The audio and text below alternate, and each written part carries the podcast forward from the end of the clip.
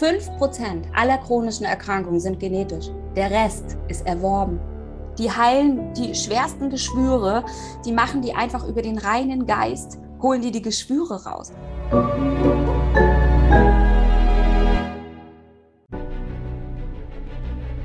Willkommen bei dem Podcast von Die Köpfe der Genies. Mein Name ist Maxim Mankewitsch und in diesem Podcast lassen wir die größten Genies aus dem Grabau verstehen und präsentieren dir das spannende Erfolgswissen der Neuzeit. Liebe Freunde, ich habe eine faszinierende Frau bei uns heute zu Gast, nämlich eine Frau, die durch sehr viel Leid, durch sehr viel Schmerz gehen musste und für sich selber dann irgendwann mal eine Therapiemethode entwickelt hat und ähm, auf dem Weg dahin sehr, sehr viele Tools und Werkzeuge in dieser westlichen Welt kennengelernt, in der östlichen Welt und vor allem in der Welt der Schamanen und für sich irgendwann mal erkannt hat, wenn ich das probiere und damit kombiniere, dann bin ich meine eigene sozusagen Methoden, Kräuterhexe, so möchte ich das liebevoll bezeichnen. Und was du aus dem Schamanismus in dein Leben heute noch integrieren kannst, egal welche Probleme du aktuell sein oder haben magst, das verrät sie uns selbst. Herzlich willkommen, Caroline Tietz. Hallo Maxim, wie schön, dass ich hier meinen Teil dazu beitragen darf.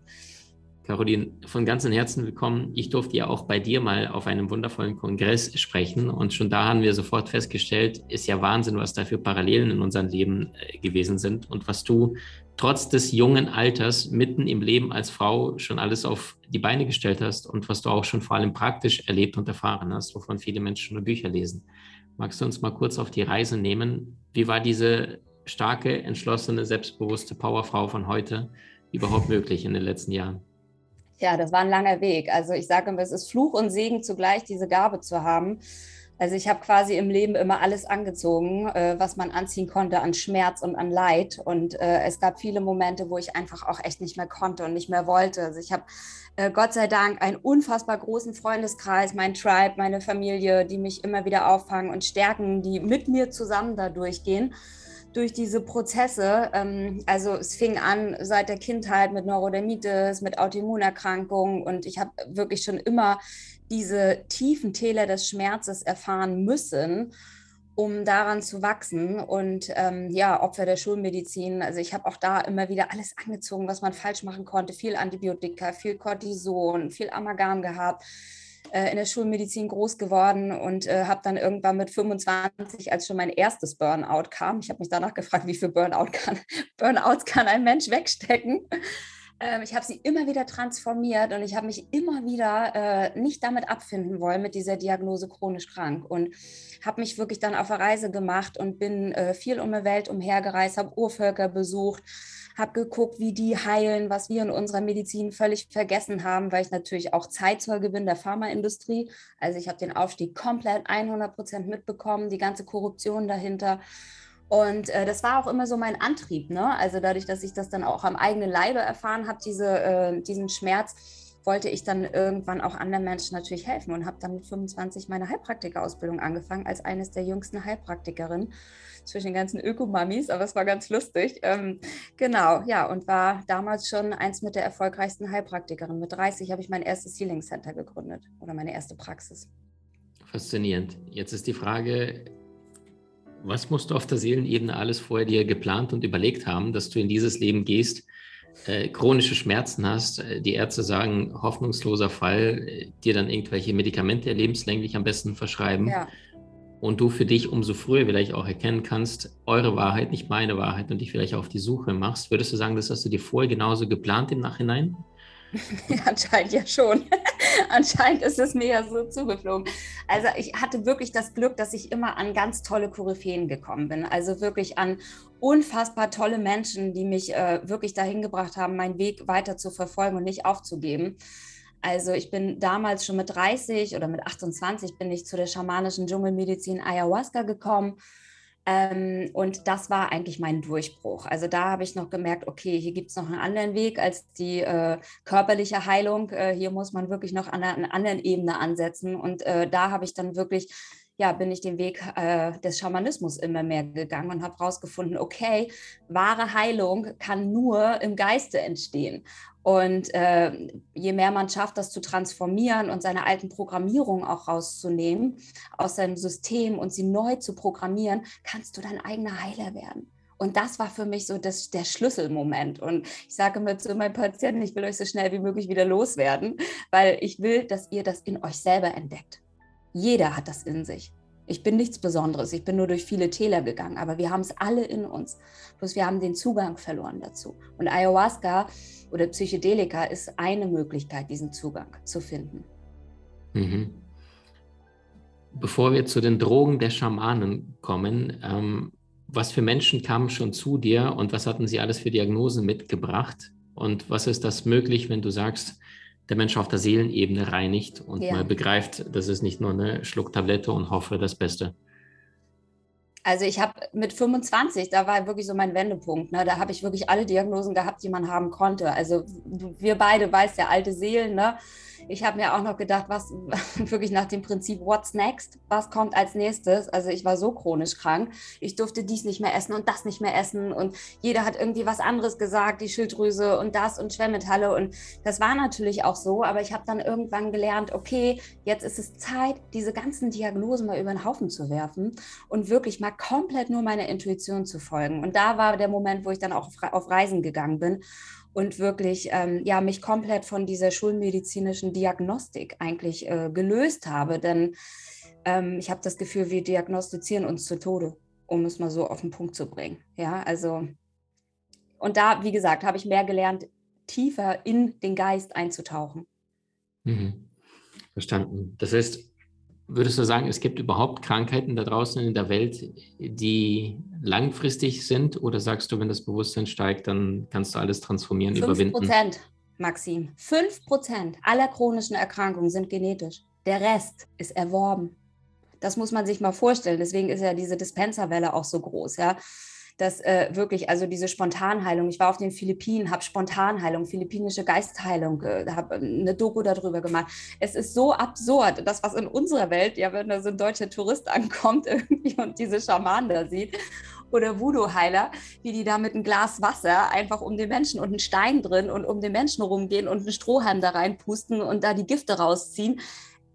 Da denkst du dir, das kann doch jetzt nicht wahr sein. Aber in deren Welt funktioniert das die heilen die schwersten Geschwüre, die machen die einfach über den reinen Geist, holen die die Geschwüre raus. Und das ist natürlich, ich bin noch die alt-classy äh, Generation auch, ich komme aus dem Osten, aus der äh, ehemaligen DDR. Wir hatten noch nicht viel an Medikamente damals. Also ich bin wirklich noch damit groß geworden, dass Oma auf eine Wiese gegangen ist oder mein Großvater und äh, Kräuter gesammelt hat, wenn wir eine Blasenentzündung oder irgendwas anderes, einen Infekt hatten. Und dann komme ich mit 16 in die Großstadt nach Hamburg und sehe natürlich die totale Vollklatsche, das totale Gegenteil, ja, wo eine Pille nach der anderen verschrieben wird und der Patient höchstens fünf Minuten im Sprechzimmer ist. Und das war mein Wendepunkt auch, wo ich wirklich gesagt habe, ich möchte diesem System nicht mehr dienen. Mhm. Vielen Dank für diese Einblicke. Jetzt sagtest du, wir wollten ja heute sprechen über die Drogen der Schamanen. Ich muss gerade die ganze Zeit an diesen Musiker denken, der weltbekannt ist, Sting, yes. der selbst seine schamanischen Drogen oder Ayahuasca-Experimente durchgeführt hat und äh, im Anschluss dann wirklich Vorleben gesehen hat, sich selbst gesehen hat, verstanden ja. hat, warum bestimmte Konstellationen in welcher Form zu ihm in sein Leben gekommen sind.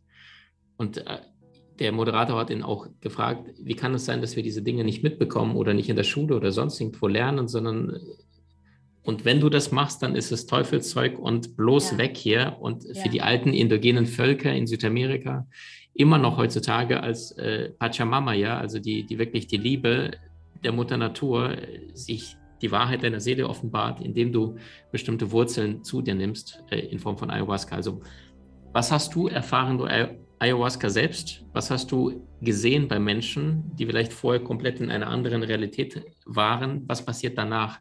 Nachdem oh Gott, das sind jetzt so viele Fragen auf einmal. Maxim, wie soll ich fühl das? Dich frei, fühl dich frei, tob okay, dich aus. pass auf. Also, erstmal, ich erinnere mich ganz genau an das Interview mit Sting, weil ich bin ja auch eine damals, äh, die in den Euro Europa Ayahuasca gleich reingerutscht ist. Äh, gleich als erstes mit dabei. Yeah, ich will ähm, den Und das war halt wirklich irgendwie, als Ding sich offenbart hat und über Ayahuasca gesprochen hat, war das halt für uns so alle irgendwie, wow, einer der ersten geht raus irgendwie. Mittlerweile sind es ja richtig viele. Also in Amerika ist das ja ein totaler Hype auch, überall eigentlich auf der Welt. Ähm, ähm, und dass ganz viele Menschen nach Peru reisen und dort, weil es da ja legal ist, ja, und dort ihre Reisen machen, Zeremonien teils kritisch auch zu sehen, weil wir natürlich die Ressourcen auch ausbeuten, auf der anderen Seite aber natürlich auch zur Heilung der Welt ganz wichtig, ja, weil je mehr wir uns heilen, desto mehr kommt Pachamama auch wieder in die Heilung. Und das erste Verbot fing eigentlich an mit Psychedelika in Mexiko, mit Peyote. Also das war halt wirklich durch die Kirche durch die spanische ähm, Regierung, die da kam, ähm, das wirklich, also ich war vor ein Jahr, zwei Jahren in Mexiko und habe mir das richtig mal angehört. Also die Maya-Kultur, die haben noch ganz lange gekämpft auch für den Erhalt ihrer Kultur, auch des Schamanismus und so weiter. Und die Kirche hat ihnen das aber immer mehr aufgedrückt. Und das war für die halt eine heilige Begegnung mit Gott. Also Psychedelika, ja, Mescalin, der Kaktus, Peyote, das war halt für die ähm, wirklich die Begegnung mit Gott. Und dadurch haben sie nicht nur sich selber transformiert, sondern auch das Kollektiv. Und so ist es auch bis heute, wenn man nach Brasilien in den Urwald fährt. Da, da erlebt man das nicht, dass nur die Erwachsenen Zeremonien machen. Da macht das die ganze Familie. Da sind die Kinder mit dabei, da singen die gemeinsam. Ja, also das, was bei uns als Droge verteufelt wird, ist für die ein heiliges Ritual. Ja, und die Ayahuasca-Kirche, die dann, äh, Santo Daime, die hat es ja wirklich geschafft, weltweit Ayahuasca zu legalisieren, zu Zwecke ritualen Gebrauches. So, mhm. und das ist Wahnsinn, was da passiert. Na, also da ist eine ganze Ayahuasca-Bewegung und Revolution auch im Background, was da ja gerade abgeht. Spannend. Mhm. Erinnerst du dich an deine erste Zeremonie, ja. was du erfahren, gesehen hast? Also erklär das mal einem Rationalen, der sagt dann so, okay, ja. spannend, wie, wie heißt das Zeug, wissen viele gar nicht gerade. Ja. Erzähl mal, was passiert dadurch, was passiert bei dir, was passierte bei Freunden, Menschen? Genau, also meine erste Ayahuasca-Erfahrung war echt krass. Also das kann sich kein Mensch vorstellen. Das kann man nicht erklären, man kann es nur erleben. Aber ich kann es versuchen, immer wieder den Menschen zu erklären, ähm, also ich bin komplett gestorben. Meine, mein Körper war eigentlich eine leere Hülle, ein Stein. Ja, also ich bin auch richtig in die Babyfunktion gegangen und meine Seele ist auf Wanderschaft gegangen, auf Reise gegangen. Ich habe wirklich, ich bin in anderen Welten getaucht. Ich habe die Antwort verstanden, wie das Universum aufgebaut ist, woher Leid kommt, äh, wie wir das selber kreieren, wie wir das selber erschaffen, wie das System das erschafft für uns. Und du bekommst halt Antworten, die du sonst normalerweise über das normale Bewusstsein überhaupt nicht bekommen kannst. Weil das ist halt zu erklären ähm, mit dem Filter, also die Filtertheorie, unser Thalamus im Gehirn und die Zirbeldrüse, das ist ja vielen auch bekannt, da können wir ja nachher nochmal tiefer drauf eingehen, ähm, produziert halt permanent Botenstoffe. Und diese Botenstoffe werden aber durch die Prägung, die wir haben, ja, wie wir als Kind schon konditioniert werden, werden die gestoppt. So, also wir können gar nicht mehr frei beobachten, weil wir sofort schon in der Schulzeit im Kindergarten in ein System gedrängt werden. Und das ist halt bei den Urvölkern nicht so. Die sind halt viel mehr verbunden mit dem großen Ganzen und nicht in Kategorien. Ja, also schon in der Schule lernen wir ja wirklich dieses Analysieren und ne, Logik, etwas zuordnen. Aber diese Gefühlsebene, die Schule des Lebens, die ganzheitlichen Erfahrungen, die bleiben uns völlig aus. Und das ist das, was Kunst ja auch, ne? Also selbst im Kunststudium ist es nicht mehr so, wie es mal war. Ja, weil äh, es nur noch gelehrt wird, statt die Intuition, wie wir wirklich fühlen. Und das wird halt komplett bei einer psychedelischen Erfahrung aufgebrochen. Also dieser Filter wird komplett ausgeschaltet. Dir wird alles bewusst. Alles, was du all die Jahre verdrängt hast, kommt plötzlich hoch. Du weinst, du schreist, du übergibst dich. Also im Dschungel ist es ja auch wirklich so, dass ähm, man sagt, man kotzt den Dämon aus. Ja, es hört sich immer so ängstlich an, deswegen sind so viele davon abgeschreckt. Aber es ist gar nicht immer so. Also ich zum Beispiel kotze kaum, ja, weil ich bin schon seelisch so gut gereinigt. Na, aber wenn jemand das erste Mal das macht, äh, gerade bei Männern erlebe ich das oft, ne, die ihre Emotionen so runtergedrückt haben all die Jahre bei denen kommt es wirklich oft hoch auch. Ne? Also die, die weinen dann auf einmal ganz äh, plötzlich und danach fühlen sie sich so frei wie nie. Also es ist ein unfassbares Gefühl von Freiheit danach und von Reinigung. Mhm. Es ist eine Begegnung mit Gott. Das ist es. Und die Schamanen sagen ja, dass dann Ego äh, stirbt, zumindest ja. in diesen paar Stunden und danach auch ein Stückchen weit für dein ganzes Leben lang. Ne? Das ist natürlich die Integration. Na, da sagst du was Wichtiges, weil viele fliegen einfach dann in den Dschungel nach Peru und das ist die Kritik auch. Ne, du musst es integrieren. Also du musst dann so wertvolle Coaching-Methoden danach auch anwenden. Es reicht nicht alleine die Erfahrung. Ne? Es reicht, es ist wichtig, die Integration im Alltag. Und jetzt hatten wir den Stink angesprochen, ja. der sich selber auch tatsächlich in Vorleben wiedererkannt hatte, wie er da im Militär steht und einen Marschbefehl gibt, schießen. Das gibt es als Video auch auf YouTube und Co. Wie viele Menschen kriegen so etwas wie Visionen von dem, was sie im Vorleben gewesen sein könnten oder wer sie auch tatsächlich waren? Hast du solche Bilder auch angezeigt bekommen oder sagst du, es zeigt sich bei jedem unterschiedliches? Bei jedem unterschiedlich, Maxim. Das ist das, das Seelenalter. Also wenn du eine alte Seele zum Beispiel bist, ich habe einen Schauspielerfreund, der hat äh, ähm, Karl der Große gespielt, seine groß, größte Schauspielerrolle. Und er hat zuvor, zwei Wochen zuvor, stand er auf einer Ayahuasca-Zeremonie in dem Schlachtfeld mit dem Schwert in der Hand und hat diese, dieses Szenario wirklich als Vision empfangen. Und zwei Wochen später äh, ruft ihn eine Agentur an, wir haben eine Rolle für dich. Und es war genau diese Rolle. Und das war ne, wirklich die, also ich habe Gänsehaut am ganzen Körper immer wieder, wenn ich diese Story erzähle. Und das war wirklich, ähm, ja, das ist eine Vision. Aber manch anderer, der hat erstmal noch andere Geschichten abzuarbeiten, was in diesem Leben aktuell war. Verstehst du, manche weinen erstmal, weil sie ihre Kindheit irgendwie erstmal noch verarbeiten müssen. Ich bin zum Beispiel, ich tauche gleich schon in ganz anderen Level. So, ne? Also ich bin gar nicht mehr mit Prozesse, die unbedingt mit mir zu tun haben, sondern eigentlich eher nur noch mit dem Kollektiv weil ich als kollektive Schamanin sozusagen diene. Ne, ich muss die Prozesse nicht mehr mit mir selber ausmachen, aber diene global, weil ähm, genau. Und das ist halt immer unterschiedlich bei ganz vielen. Also. Mhm. Wie kann man sich das vorstellen, wenn jemand zu dir kommt und sagt, äh, ich habe das und das Problem, Caroline, hilf mir? Sagst du zunächst mal, vergiss all das, was du rational gelernt hast und sagst, lass uns eine praktische Erfahrung machen, wo du es erlebst. Also wie kann jemand sich eine schamanische Arbeit mit dir vorstellen? Tja, also schamanisch äh, arbeite ich immer mit all meinen Menschen, mit all meinen Menschen, die mich umgeben, mit meinen Patienten, mit meinem Tribe, mit meiner Familie, mit meinen Freunden, also mit meinen äh, Liebesgeschichten, überall. Also ich bin immer schamanisch unterwegs, weil ich bin mittlerweile diese Medizin. Ich habe die schon so tief in mir, ähm, dass ich, dass manche Menschen gar nicht mehr trinken müssen. das reicht ihnen schon die Berührung sozusagen mit mir. Aber äh, am Ende sage ich immer, ich bin nicht der Heiler und ich bin auch nicht der Schamane. Also das, äh, das würde ich mir gar nicht anmessen. Ich bin nur ein Kanal, der das öffnet, der den Kanal öffnet. Und das kann halt, wie gesagt, jeder.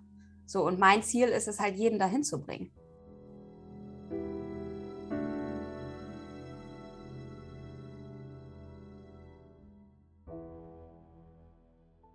Du hast Menschen in deinem Umfeld, die dir besonders wichtig sind? So teile den Podcast mit ihnen und wenn du es möchtest, bewerte und abonniere diesen. Wenn du noch schneller deine Meisterschaft erlangen möchtest, so findest du über 20 außergewöhnliche Videokurse in unserer Genieakademie unter maximandkevich.com.